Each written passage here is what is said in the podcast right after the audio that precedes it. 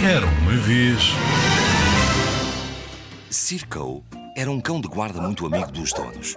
Guardava-lhes a casa, seguia-os nos passeios que davam pelos campos, participava nas caçadas, fazia-lhes boa companhia.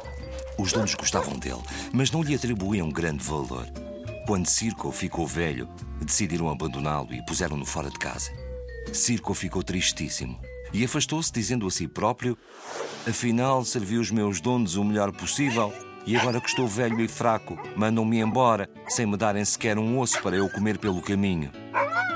Andava ele de um lado para o outro, remoendo as suas queixas, quando se cruzou com um lobo de olhar manso e pelagem prateada. O lobo estranhou vê-lo tão longe da aldeia e tão triste. Tens, amigo cão? Que mal te fizeram? Circo contou-lhe a sua história e o lobo, que tinha bom coração, ofereceu-se para o ajudar e disse-lhe: Tenho uma ideia que pode resolver o teu problema. Circo arrepitou logo as orelhas. Ajuda-me e podes contar com a minha amizade. Hei de saber recompensar-te. O lobo apresentou-lhe o seu plano em segredo e combinaram pô-lo em prática no dia seguinte. Assim que amanheceu, aproximaram-se da casa onde Circo vivera toda a vida e ficaram escondidos, à espreita. Pouco depois, os donos saíram para trabalhar no campo, levando consigo o filho mais novo, que ainda dormia. Antes de começarem a cavar na horta, estenderam uma manta debaixo da árvore que dava melhor sombra e deitaram o filho bem agasalhado num chaile de lã. Mal se afastaram, o lobo saiu do esconderijo, saltou para cima da manta, ferrou os dentes no chaile e fugiu com a criança. Os pais, horrorizados, desataram a gritar. Circo saiu do esconderijo, perseguiu o lobo ladrando furiosamente, alcançou-o e os dois fingiram uma luta feroz. Os pais assistiram paralisados de terror. Teria o velho cão de guarda força suficiente para vencer um lobo?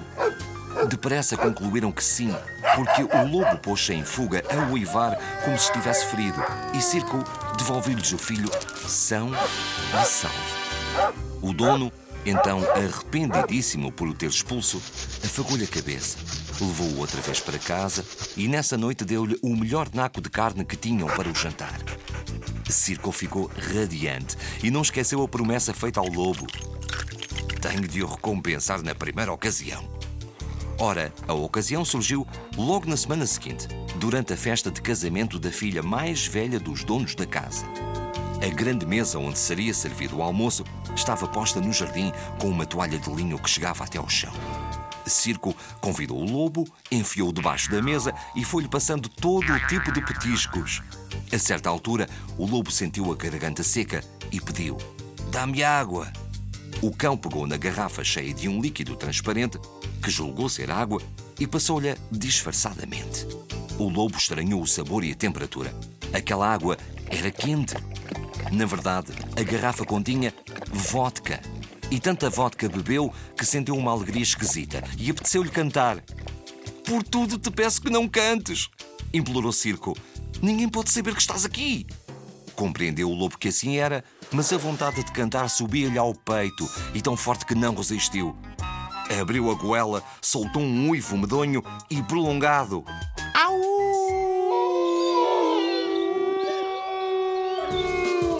Escusado será dizer que os noivos, a família e os convidados fugiram espavoridos em todas as direções. O lobo, a quem a vodka transtornara o pensamento, saiu debaixo da mesa todo risonho. E logo alguns homens que eram caçadores tentaram abatê-lo à pedrada. Mas Circo pôs-se à frente e o dono barrou. Não lhe atirem pedras que podem magoar o meu cão.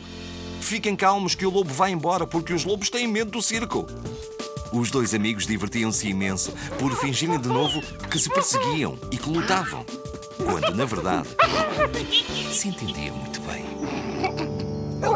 Circo e o Lobo Prateado, de Ana Maria Magalhães e Isabel Alçada, no livro O Lobo Prateado, uma edição Caminho.